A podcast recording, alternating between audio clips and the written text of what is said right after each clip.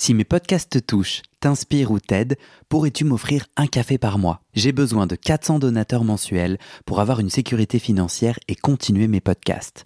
Je ne peux pas continuer bénévole, alors deviens un des 400 en m'envoyant tout de suite un email à guillaumefedepodcast.com. Merci. Salut, moi c'est Guillaume. J'ai fait 10 ans de psychanalyse. Un jour, je décide d'arrêter et de faire le bilan. Est-ce que la psychanalyse, ça marche? Et comment Dans ce podcast, des gens viennent chez moi me raconter leur toute dernière séance sur le divan et comment la psychanalyse les a aidés ou pas. Chaque témoignage est un chemin de vie et ses rebondissements, pas de montage, pas de coupe. Parfois, je joue au psychanalyste et parfois au patient. J'autoproduis ce podcast avec mes petites mains tout seul et j'ai besoin de vous. Si ce podcast vous touche, vous aide, je cherche 400 personnes prêtes à me donner 5 euros par mois. Pour faire partie des 400, envoie-moi un email tout de suite à guillaumefedepodcast.com. Bonne écoute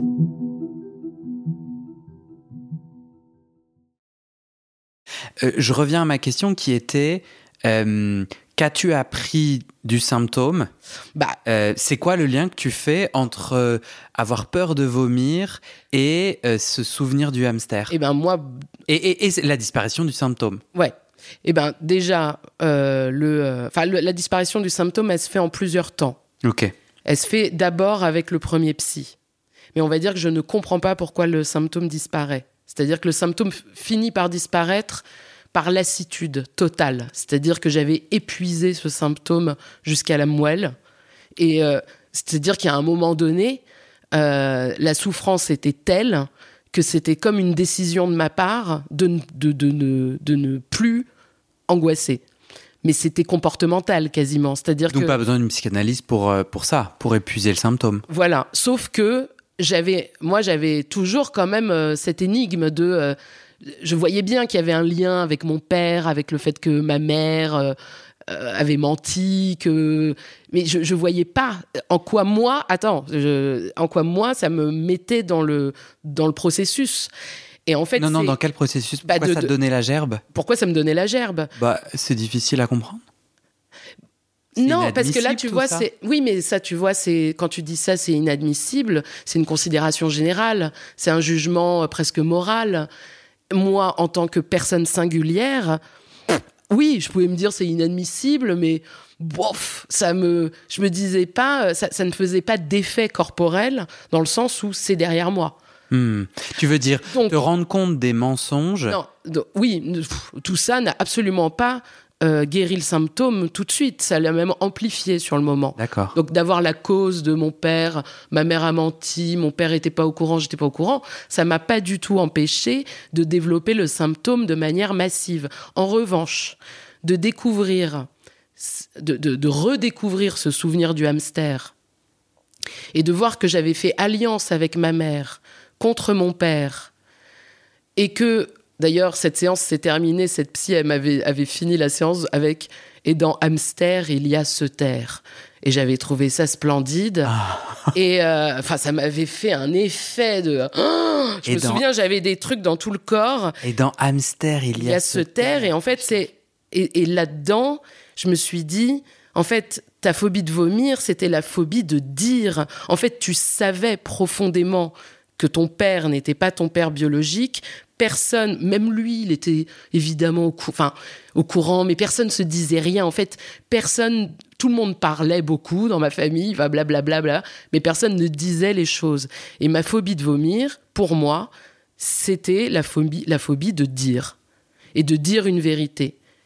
Et c'était et là là ça a eu un effet. Parce que là c'était euh, c'était plus euh, c'était plus quelque chose euh, tu vois c'est plus l'histoire qu'on raconte et où ça fait un, un téléfilm M6 et et on est là genre le secret est dévoilé blablabla. C'est plus ça. Là c'est vraiment ça me concerne c'est moi aussi qui fais alliance avec ma mère et que d'ailleurs c'est un, de mes gros euh, c'est une de c'est pas un symptôme mais on va dire que c'est une de mes plus grosses jouissances ça dans ma vie. C'est d'être euh, sur laquelle j'ai énormément travaillé mais c'est-à-dire d'être vraiment en partenariat avec ma mère certaines années carrément contre mon père et puis ensuite en partenariat pour essayer de quand même de remettre mon père dans la, gr- la grande alliance nouvelle et éternelle. Non mais tu- je pars en couille tu vois sur le christianisme. Mais tu vas refaire une trinité, tu vas pour essayer justement de, de, de... Mais voilà. Mais alors, du coup, dans, dans, le, dans la magie de la psychanalyse, je crois comprendre que toi, de ces deux fois neuf ans de psychanalyse, Mhm. tu les. Elles t'ont aidé. Ah, ça, c'est certain. Ok. Oui, Dans la première tranche, oui. comment tu arrives à percer le secret? Bah, c'est pas moi qui le Tu perce. dis, tu dis, Ah. mon analyste m'a aidé grâce à son aide. Je me rends compte que mon père est mon père, euh, mais mon père pas biologique, pardon. Oui, c'est mon père, parce que c'est lui qui m'a reconnu. Il n'est pas. Enfin, il est, mon père était marié avec ma mère. C'est pas lui qui a éjaculé. Voilà. Est-ce qu'on est à l'aise euh, que j'y aille comme ça? Exactement. C'est pas lui qui a éjaculé. Voilà, C'est brut comme tes vidéos. voilà. Tu me dis quand je Non, m'arrête. non, mais parce En qu'en vrai, plus, il faut quand même dire les termes. Comment que- l'analyste qu'est- Qu'est-ce qui s'est passé? Comment Eh le ben, en psychanalyste fait, euh, il- moi, je pense que c'est. je- Enfin, bon, de toute façon, on- les choses euh, se sont déroulées ainsi. Donc après, on peut pas revenir en arrière. Et puis au final, euh, c'est quand même. voilà, puis j'ai sans doute. Je pense qu'en fait, que ça devait être massif. Je pense que ça devait s'entendre à un point. Moi, honnêtement, je l'ai pas entendu. Mais je pense que lui, le psy, l'a entendu. ah bah, à mon avis, même, je dirais qu'il l'a peut-être même pas entendu qu'une fois. Enfin, je vois, sinon c'est de la, sinon c'est de la divination. Il n'était pas médium. Donc, je pense qu'en fait, ça devait être, ça devait hurler, Ok. mais moi, je n'entendais pas. Et un jour, je me souviens parfaitement de, de ces mots. C'est-à-dire, un jour, il me dit, je suis encore en face à face, hein, d'ailleurs. hein. Il me, il me dit, en fin de séance, il me dit, mais oh, bon, quand même, euh, votre père là, euh, vous- mais c'est votre, il, me- dit, mais c'est votre père biologique? Il, me pose la question comme ça, et je le regarde et je lui dis, mais c'est quoi cette question? Je lui dis, mais évidemment, enfin, enfin, bien sûr, mon père c'est mon père biologique. Pourquoi ce serait pas mon père biologique? Il me dit, bah, pff, dit, je sais pas, j'ai, j'en sais rien, je me trompe peut-être, mais moi j'ai un gros doute. Vous devriez demander à votre mère. Je, donc, je, je le regarde, mais vraiment, mais, mais ça fait un peu trauma, hein, d'ailleurs. hein. c'est Bah un ouais, souvenir un peu. très violent. Merci. C'est pour ça que je dis. je Il est bourrin, il est bourrin. il est Moi j'aime bien et- bourrin. J'aime bien bourrin. Oui, oui, mais c'était, faut voir. Donc on est à la fin d'une séance, tu te relèves au moment de payer, il Non, non, t'adresse c'est avant que je me. Au moment. T'es allongé dit, encore. euh, non, non, je suis, y a pas de, je suis toujours pas allongé. C'est au bout d'un an de psychothérapie, je suis toujours en face à face. Avec, on, on parle en face à face. Je la séance, honnêtement, je ne me souviens pas du tout. Mais elle termine comme ça. Mais ça se termine par cette euh, question du psy. Et où euh, moi, je le regarde vraiment euh, bah, pff, en mode, mais de quoi vous parlez? Enfin. Et. euh, Et, et à la fois, toi, tu regrettes pas qu'il soit rentré dedans comme ça? Bah, je peux pas regretter de toute façon. Enfin, si, je peux regretter, mais je. Ça manque de technique encore, mais c'est quand même, ça a fait partie de ta guérison. De toute façon, bah, sur le moment, ça fait pas du tout partie de ma guérison. hein. C'est-à-dire que derrière, je vais en chier. hein. Euh, Il y, aura 50 descentes aux enfers euh, Ah ouais. symptomatiques. hein. Mais je dirais pas que c'est à cause de ça, par ailleurs. hein. 50 descentes en fer, c'est-à-dire tandis que tu, tu es en thérapie, Ouais. les symptômes s'aggravent. Oui, Euh, on reste sur la peur de vomir Ouais. et tout ce qui est- et tous les alentours que tu décrivais tout à l'heure. Tu te laves énormément les mains. Oui. Tu peux me décrire ton quotidien de cette descente aux enfers? Bah, au début, euh, je suis toujours. euh, J'arrive. Enfin, je suis toujours. Je fais des études. J'ai toujours une vie sociale pendant plusieurs années. Mais cette vie sociale est vraiment marquée de crises d'angoisse. C'est-à-dire que je fais des crises d'angoisse en soirée. Je, pars. euh, je déteste d'ailleurs faire des crises d'angoisse devant les gens. C'est pas. euh, c'est à la fois hystérique, enfin, c'est-à-dire que je, pense qu'il y a quelque chose quand même qui veut se montrer, mais je prends pas du tout de plaisir à le montrer et, et tellement pas que, en tout cas, je je vis pas les crises d'angoisse euh, au milieu des personnes. C'est-à-dire que dès que ça monte, je pars et, et c'est déjà arrivé qu'on me court après et que vraiment je dis aux gens non non non mais surtout pas, il faut que je reste toute seule parce que euh, j'étais prise de space, mais je- ça me Hmm. ça me enfin comment dire ça me rendait très honteuse je voulais pas du tout qu'on me voie comme ça et euh, bah bon il y a ça il y a le fait que je mange très peu je mange de moins en moins Euh, je me lave beaucoup les mains je fais très attention euh, dès que j'entends qu'il y a une épidémie de gastro Je, enfin, je commence à être vraiment dans des processus d'évitement énormes et de pire en pire jusqu'à l'âge de 25 ans, où là, on peut dire que ça marque vraiment une descente. Enfin, c'est-à-dire qu'on a fini la descente aux enfers, j'arrive dans les enfers. Voilà, c'est-à-dire que euh, jusqu'à euh, 24 ans et demi, 25, ça tient encore un, tout petit peu.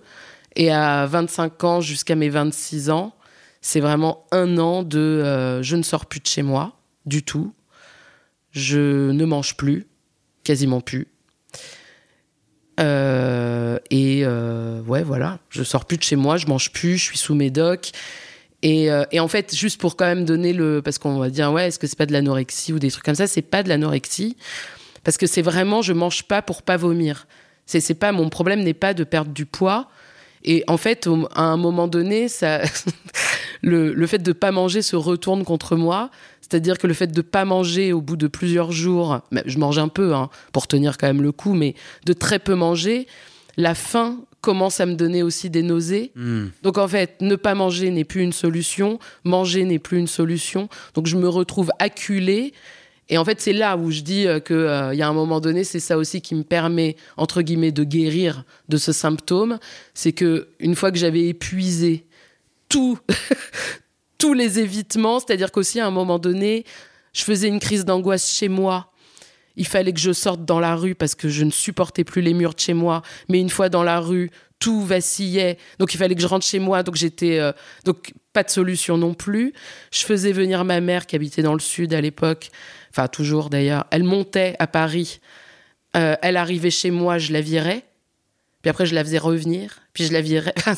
Il y avait plus rien, plus rien ne me soulageait. Hmm. Et donc à partir de là, en gros, euh, le- ton seul choix, c'est c'est soit tu meurs, enfin soit tu te fous en l'air, quoi, soit tu te dis euh, vraiment, euh, là c'est plus Stop. possible, quoi. Ouais. Il faut que je fasse quelque chose. Tu commences les vidéos YouTube, tu as quel âge? 27. Donc un an après l'enfer. Euh, non, pas du tout. que je ne commence pas du tout à 27 ans. Mais pas de Je commence à 32 ans. D'accord. Parce que je me demandais donc parce que soudainement le chemin YouTube me 32, semble 32. Ouais, mais, 32. mais c'est une sacrée. euh, euh, eh, eh, moi, j'ai envie de le romanciser en disant sacrée revanche. euh, c'est quand même à l'opposé de tout ce que tu es en train de raconter. Mmh. C'était thérapeutique pour toi de, de te mettre en scène et de faire ces non. vidéos? C'était pas thérapeutique. La thérapie, elle était, elle était derrière moi. C'était. C'était ta euh, jouissance, c'était, ta euh, libido s'exprimer. Ouais, une jouissance sublimation entre les deux. Ok. euh, Il y avait quand il y avait quand même une grosse part de sublimation, je pense. Et du coup, tu disais, ok, dans ma première tranche, ça m'a bien aidé. Manque de technique, bourrin, Ouais. mais tout de Mais même bon, j'apprends certaines quand même. euh, interventions. Voilà, et puis j'ai quand même, euh, c'est-à-dire que pendant ma première tranche, il s'est quand même passé des choses. J'apprends quand même que mon père, euh, donc, n'est pas mon père biologique. Euh, Combien de temps entre euh, l'intervention de l'analyste Ouais. et ton, euh, ta discussion avec ta mère? Ah bah, euh, 10 minutes. Ah ouais. Ah, par contre, je suis sidérée au moment où il me le dit. C'était un psy qui était à Nation, on habitait à Nation, mais de l'autre côté, donc À Paris. à Paris. Donc le temps de traverser la place de la Nation, qui est assez grande, mais pas immense, donc 10 petites minutes pour rentrer chez moi, où je suis là, je rentre et où je me dis c'est n'importe quoi, c'est n'importe quoi, c'est n'importe quoi. J'ouvre la porte, ma mère est dans la cuisine, mon père est déjà euh, dans le salon plus loin. Je vais droit à la cuisine et je pose la question direct à ma mère. Donc, c'est pour ça que je dis ça devait être massif, ça devait crier. Ah, je pense que je devais donner, mais tous les indices et il devait ne plus en pouvoir que je n'entende pas peut-être. Hmm. Je, je sais pas après. euh, Pourquoi, à ton avis, qu'est-ce que ta mère t'a dit pour justifier son silence? Euh, la lâcheté, Elle te l'a dit? Ouais, C'était quoi le problème? La C'est culpabilité. quoi le problème que... Bah parce que euh, c'était une relation secrète. D'accord. Euh, qu'elle était donc mariée avec mon. C'est une histoire, euh, voilà. Après, là, on est sur d'adultère. Après, on est sur l'histoire de mes parents, c'est-à-dire que mes parents, euh, ils se sont mariés, ils étaient très jeunes. Enfin, surtout ma mère, elle avait 21 ans et mon père avait 27, donc c'est moins jeune. Mais et ma mère, elle a rencontré mon père, elle avait 15 ans. Donc voilà.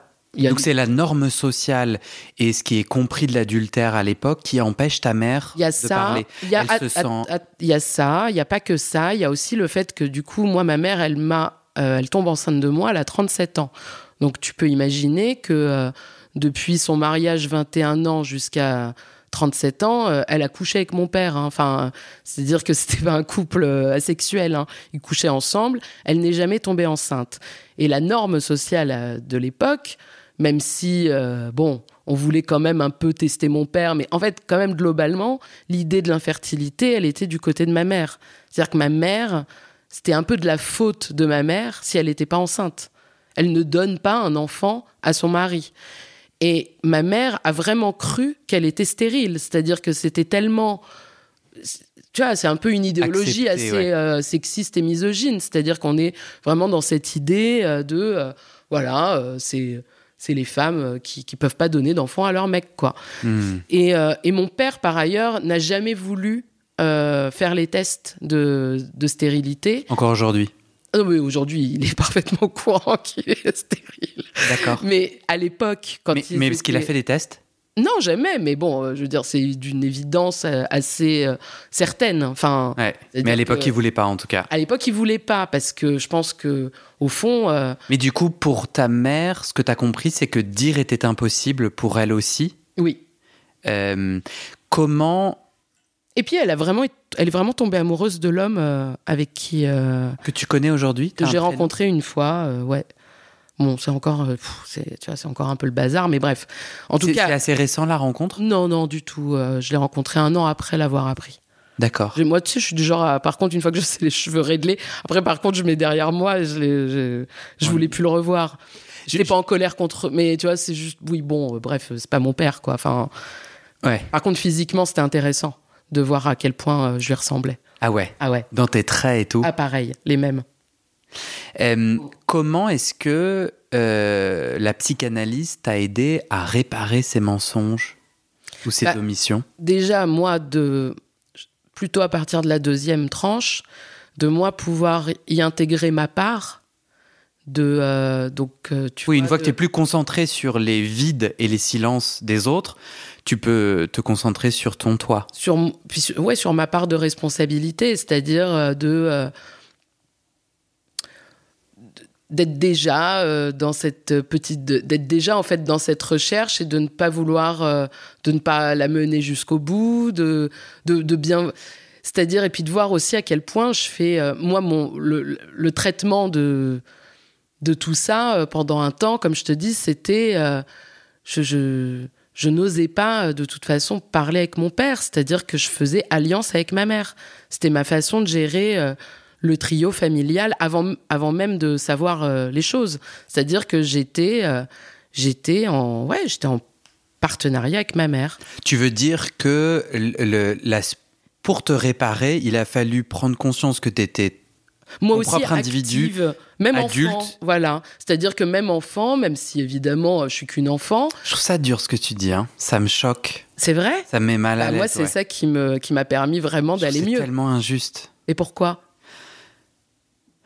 Je te dis ce que je ressens, hein. je te dis pas que c'est une vérité, pas mais de il en fait, tu pas parles de, responsabilité. Euh, le fait que tu dises je, je vais à la rencontre de ma puissance et qu'une fois qu'on m'a menti, moi, je peux faire quelque chose de ma vie et me sortir de mon angoisse du vomir pour dire et vivre ma vie, vivre ma, mon élan de vie. Oui. Ça, c'est une chose de retrouver sa puissance et le chemin de, sa, de, de, de Enfin, ses c'est toi qui appelles ça puissance et Mais responsabilité, euh, comment on peut être responsable d'un mensonge que des adultes, dans lequel les adultes nous ont laissé? Non, je suis pas responsable du mensonge, mais c'est pas ça. C'est juste de de, de, euh, comment comment dire? T'étais une enfant? Oui, oui, je sais, je m'en fous. c'est, c'est, c'est plus euh, le, le côté euh, de. de... Il s'agit pas de, de mettre toute la responsabilité sur mon dos. C'est pas Ouais. du tout ça. Euh, mon père est responsable, euh, ma mère est responsable, tout le monde est responsable. Ben non, pour moi, pas, pas toi. Mais si, moi aussi, dans, parce que quand, euh, en fait, dans ce, dans le fait de me laisser aussi séduire, c'est-à-dire d'être là. Moi, j'ai bien compris très vite que mon père était celui qui disait non, ma mère était celle qui disait oui. J'ai bien compris très vite que je pouvais euh, obtenir des choses en allant plutôt voir ma mère plutôt que d'aller voir mon père. L'histoire du hamster. Voilà.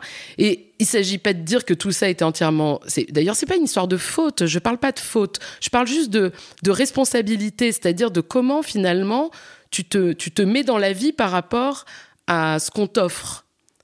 Donc, effectivement, tu n'es pas responsable de ce qu'on t'offre, mais tu peux devenir responsable de euh, ce que tu fais de cette offre. D'accord. Tu vois, c'est la nuance. Et, l'offre, elle était vraiment du côté où je voyais bien qu'il y avait euh, une possibilité de fusion avec ma mère et d'être un peu contre le père. Et à partir du moment où j'ai vu que je pouvais un peu manipuler ma mère aussi et obtenir des choses contre mon père, et, euh, moi, j'en ai tiré. En fait, et quand je dis que j'en ai tiré une jouissance, encore une fois, la jouissance n'est pas le plaisir. Je, il s'agit pas de dire euh, que j'ai. C'est pour ça que c'est pas la faute, c'est pas une faute consciente. Pas, pas. Quand je parle de responsabilité, c'est plus moi de, de pouvoir à l'âge de donc euh, tu vois au bout d'un certain temps quand même à 30 ans de pouvoir juste récupérer un peu de mon intégrité aussi dans cette histoire. Mhm. C'est-à-dire de ne pas être juste euh, l'objet le, du chaos, tu vois, d'être aussi un petit sujet mhm. qui, euh, qui, qui, qui s'organise par rapport à ça. Comment la psychanalyse... Et, ça, et ça, ça c'est très émancipateur parce qu'une fois que tu en as pris conscience, eh ben, tu peux te dire, ah bah, tiens, bah, bah, en fait, je continuerai bien quand même un peu dans cette façon de faire, mais au moins ça devient un choix. Hum, Donc déjà, c'est pas pareil. C'est pas euh, parce que tu vois, c'est pas juste. Euh, c'est pour ça que je te dis, une fois que j'en ai pris conscience, j'ai pas arrêté de faire partenariat avec ma mère. J'ai continué, mais mais au moins je savais ce que je fabriquais ça, me, je ne subissais plus ce truc de toujours être là à comploter avec ma mère. Je complotais en conscience. Je me disais, c'est, bon, bah voilà. Et, et, maintenant, je complote moins d'ailleurs parce que ça maintenant la jouissance a un peu cédé de ce côté-là. Mais, mais si tu veux, je l'ai pas. Euh, tout ça ne s'est pas. Euh, tu vois, les choses se, se résolvent pas comme ça en deux secondes. Parle. Euh, comment, à quelqu'un qui n'a jamais fait de psychanalyse, qui ne comprend pas le délire, comment tu pourrais, par une anecdote ou je sais pas quelle explication, euh, illustrer un peu la maïotique, le processus qui permet à la psychanalyse, une fois que tu découvres ce que tu avais à découvrir, de t'émanciper. Comment C'est quoi C'est tu y vas combien de fois par semaine? À cette époque, j'y vais deux fois par semaine, mais bon. Euh, tu t'assois, tu payes un certain montant, tu veux le partager? Ça a fluctué. J'ai payé de 40 à 60 euros en fonction des années, des moments. Ouais. Ouais. Et tu parles. Tu parles. Ouais. En face de toi, l'analyste peut faire des hum, connexions ou te proposer des choses. Moi, il était très silencieux. J'étais Moi, celle-là, elle était très silencieuse. Ok, la deuxième, la très deuxième. Alors après, voilà, c'est là où quand même il faut. C'est pour ça qu'il faut. Donc ça marche comment? Oui, mais attends. Manu, Manu. Oui, mais justement, laisse-moi aussi. Euh, tu vois. Euh, ah bah là, je te laisse. Plus douce avec le premier psy, c'est-à-dire qu'effectivement, avec le premier psy, je ne lui fais pas une demande d'analyse. Je, viens parce que j'ai des gros symptômes et, et, en fait, faire une analyse vraiment dans cet état-là, je sais pas, une, avec quelqu'un d'hyper silencieux et de. Ça aurait peut-être été extrêmement rude. Hein. Je ne suis pas sûre que ça aurait fonctionné. Ce qui fait que avec la deuxième, ça fonctionne aussi, c'est que quand je m'installe dans le fauteuil à la première séance, je lui dis bonjour, je viens vous voir pour faire une psychanalyse. Hmm. Donc ça, c'est quand même une grande différence avec le fait de venir et dire je viens parce que j'ai des crises d'angoisse, j'ai peur de vomir, aidez-moi. Et c'est pas du tout pareil. Et d'ailleurs, comment s'est terminé et pourquoi s'est terminée la première tranche, les neuf années? Parce que justement, je voulais faire une analyse et que je lui ai dit, je pense que je ne suis pas vraiment en analyse avec vous parce que je suis venue dans un état de détresse intense. Cet état, euh, je pense que ça y est, je l'ai traversé avec vous et vous m'avez été d'une grande aide par rapport à cet état de détresse. Maintenant que je me sens euh, plus légère vis-à-vis de ces symptômes, j'aimerais entamer un travail euh, de fond, une psychanalyse. Et bah, il me semble qu'il faut que je le fasse avec quelqu'un d'autre. Il a dit quoi? Oui. il m'a dit c'est très bien. Allez faire ça. En avant. En avant. Du coup, je reviens à ma question. À quelqu'un qui n'a jamais fait de psychanalyse, comment tu pourrais illustrer le, comment la psychanalyse t'a aidé deux fois par semaine pour t'émanciper une fois que tu découvres euh, les omissions ou les mensonges de ta famille? Bah, oui, bah, en fait, c'est beaucoup par les mots à ce moment-là. Les répétitions? Les répétitions. Qu'est-ce qu'on vient chercher en psychanalyse, tu vois? Alors, il y a beaucoup. En fait, moi, j'ai. Ah, on, tu, pardon. Hein. Je, suis venu chercher euh, quels étaient. Euh, enfin, autour de quoi je tourne. C'est-à-dire autour de quel. Euh, les jeunes, ils disent c'est quoi les termes, tu vois Bah quels sont mes termes? Attends, je suis plus jeune, du coup faut que tu. Bah, tu euh, quand vas-y, on va dire les termes. Tu sais, quand je sais pas, même quand il y a une embrouille, euh, on va se dire les termes. Tu vois, c'est, marrant comme expression. On va se dire les termes. Les termes bah, du contrat. Ouais. Et ben là, on va dire que je donc le mot, on va dire un peu plus euh, psychanalytique, c'est signifiant mais, mais c'est quoi les termes hmm. Quels sont les Mais c'est même pas les Qu'est-ce qui se dit dans mon quotidien qui, Voilà, quels sont les signifiants autour desquels je tourne de façon euh, régulière euh, en, Comment ils s'articulent à, euh, à ce que je n'arrive pas à mettre en place, à, ce que, à, mes, à mes encombrements et et, en fait, je vais pas dire que toutes, le, bien sûr que toutes les séances ne sont pas des moments de, euh, de, révélation, ou, euh, mais il y en a quelques-unes. Bah déjà, cette première séance a été, euh, moi c'est bon. Il y a eu cette séance qui a été vraiment profondément, voilà, très marquante. Ou d'une certaine manière, c'est comme si tout avait été presque dit dans cette séance et après il y a eu neuf ans de on va vérifier que c'était bien ça. et la deuxième a été très marquante aussi la deuxième, je me souviens très bien de cette deuxième séance. J'arrive et, euh, et tu vois, là, voilà, je pars dans la conversation.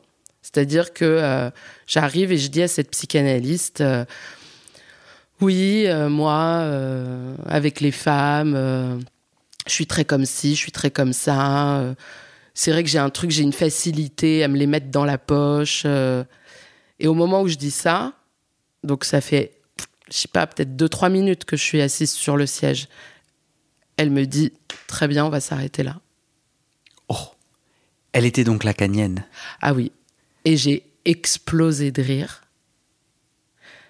Et je me suis dit Ok, ici, elle, me dit sans me dire que euh, je l'aurais pas dans la poche. Ah Moi, c'est comme ça que je l'ai entendu. D'accord.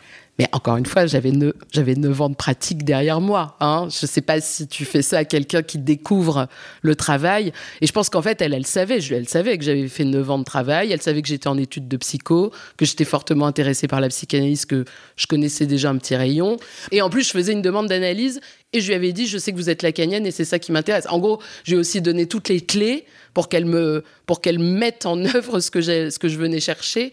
Et là, je me suis dit, ok, là, là, on va bosser là. Ah là, on va, là, c'est pas, on va pas déplier pendant trois quarts d'heure le pourquoi je me mets les femmes dans la poche et gna gna gna et où je vais m'écouter parler et ça va être la jouissance absolue.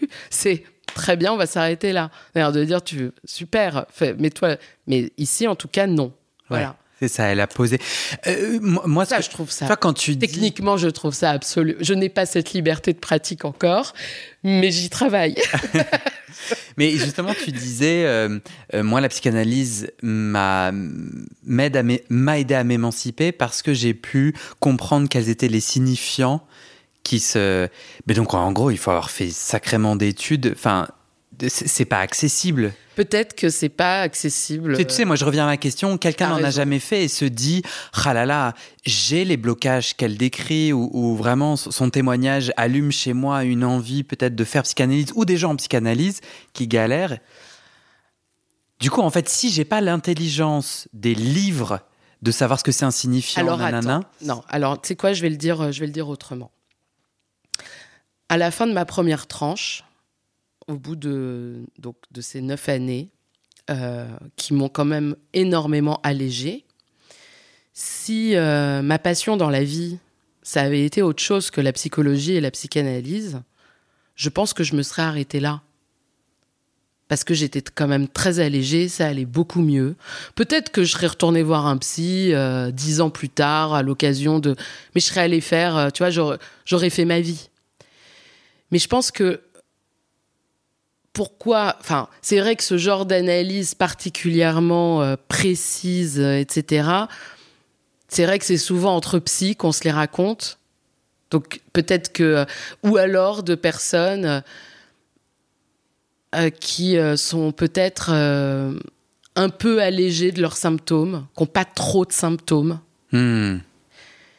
qui ont des encombrements, on va dire, qui ont des je pense que quand même si, tu vois, là j'ai un, je vais pas le citer, mais j'ai un ami euh, qui a commencé une analyse il y a peu. Bon, il se trouve qu'il me fréquente beaucoup, donc euh, il, il, sait euh, ce que c'est qu'insignifiant, il sait tout ça. Donc effectivement, bah ça fonctionne, ça a des effets Mm. parce que euh, il va voir une lacanienne et qu'elle lui fait un petit peu le jeu du machin. J'ai un autre copain qui traîne aussi avec des psys qui a voulu aller voir une lacanienne pure et dure euh, comme nous tous, ça n'a pas du tout fonctionné. C'est-à-dire que il est, ça l'intéresse pas au point 2, je pense.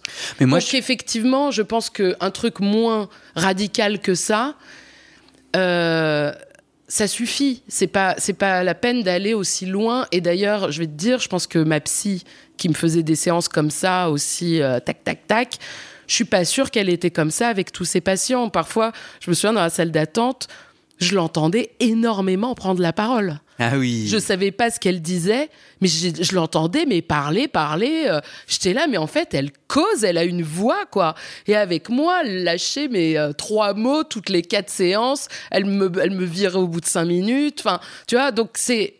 C'est ça aussi, c'est que euh, je pense que tout le monde n'a pas la même Il analyse. s'adapte, ouais. Tout le monde n'a pas le même. euh, et, et moi, euh, tu vois, je reçois des personnes, euh, pour la plupart, pas toutes, mais il y en a plein, c'est leur, c'est quasiment leur premier. Et d'ailleurs, Mais ah, moi, j'ai envie de répondre à la question que je t'ai proposée. Tu, tu donnais différents exemples de, de, de, de psychanalyse où, parce que tu baignes un peu dans le milieu, ça aide. Mais moi, j'ai fait une psychanalyse sans savoir que je faisais une psychanalyse. Je sais absolument pas ce que c'est insignifiant. oui, Tous les bouquins de théorie m'ont jamais intéressé, je les comprends Mhm. pas et je les ai jamais lus. Et, et pourtant, la psychanalyse, quand elle fonctionne, n'a absolument pas besoin de- de- d'un intellect théorique. Non, Et au contraire, moi je dirais que les rares fois où j'ai tenté, quand j'étais plus jeune, de lire des trucs que Freud avait dit, puis de, de m'auto-analyser tout en parlant, ça bloquait plutôt mon discours, allongé sur le divan. arrêté les libres associations, j'ai arrêté le lâcher-prise qui m'invitait à dire tout ce qui passait par la tête, parce qu'en fait c'est vraiment ce Je vais te le lâcher-prise-là. dire- Je vais, qui je vais te le dire très simplement. Pour moi, une psychanalyse, c'est, ça sert à savoir ce qu'on fabrique dans la vie. Ce qu'on, Hmm. tu vois c'est-à-dire que tu viens t'es un peu euh, acculé de plein de trucs il y a ça qui se passe il y a ci il y a ça ça m'emmerde machin bon comment tu peux te ressaisir un petit peu de ton inconscient de savoir un peu où tu te places là-dedans ce que tu fabriques? Ouais. Où est c'est pour ça que je parle de responsabilité c'est en ça que je parle de responsabilité qu'est-ce que je fabrique dans, dans ça? Ça ne veut pas dire qu'il n'y a pas des tuiles ça ne veut pas dire qu'il n'y a pas des choses qui arrivent et qui sont vraiment mais des coups durs mais bon il y a Tu, moi, ce que je disais, tu reprends ta puissance. comment Ce tu que voilà ce que, bon. ce que j'essayais de, de, là où j'essayais de te questionner, c'est comment ça marche? Ah oui. En quoi la répétition deux fois que- par semaine avec quelqu'un qui mais dit c'est pas trois forcément mots. deux fois ça Non, non, je te parle de toi, je te Ah oui, parle de toi. Si toi, tu devais témoigner de ton chemin d'analyse et dire voilà comment ça m'a aidé, donc j'ai entendu des interventions très puissantes.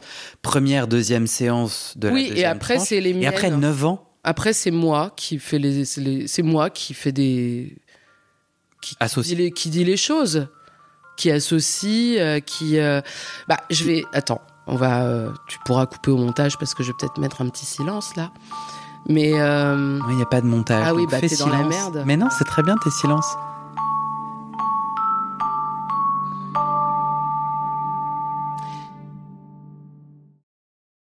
Et c'est la fin de cet épisode. Vérifiez dès maintenant si la suite est déjà publiée. Sinon, vous pouvez vous abonner à ce podcast sur votre plateforme d'écoute pour être alerté dès la sortie des nouveaux épisodes. Et si vous aimez les témoignages intimes comme celui que vous venez d'écouter, j'ai deux autres podcasts qui pourraient bien vous plaire. Je vous les présente. Histoire de devenir moi. Ça, c'est un podcast dans lequel des gens ordinaires me racontent un tournant déterminant pris dans leur vie. Ils racontent le déclic qui a tout changé et comment ils sont devenus un peu plus eux-mêmes. Comment devenir sexuellement épanoui? Ça, c'est un podcast dans lequel des hommes, gays, bi ou queer, racontent leur chemin de sexualité et comment ils tentent de s'épanouir face aux normes. Alors pour écouter ces podcasts, vous pouvez tout simplement taper les titres dans la barre de recherche de votre plateforme d'écoute. Mais je vous mets aussi dans le descriptif de cet épisode les liens pour écouter ces podcasts et les liens de mes réseaux sociaux pour découvrir les coulisses de mon aventure de podcasteur et aussi la page de dons pour soutenir mon travail et mes podcasts. En tout cas, n'hésitez pas à m'envoyer vos retours et vos réactions à guillaumefedepodcast.com ou sur mes réseaux sociaux. Ça me motive énormément de savoir que ces histoires naviguent et résonnent, ou pas d'ailleurs. Allez, merci pour votre écoute et à très bientôt dans vos oreilles.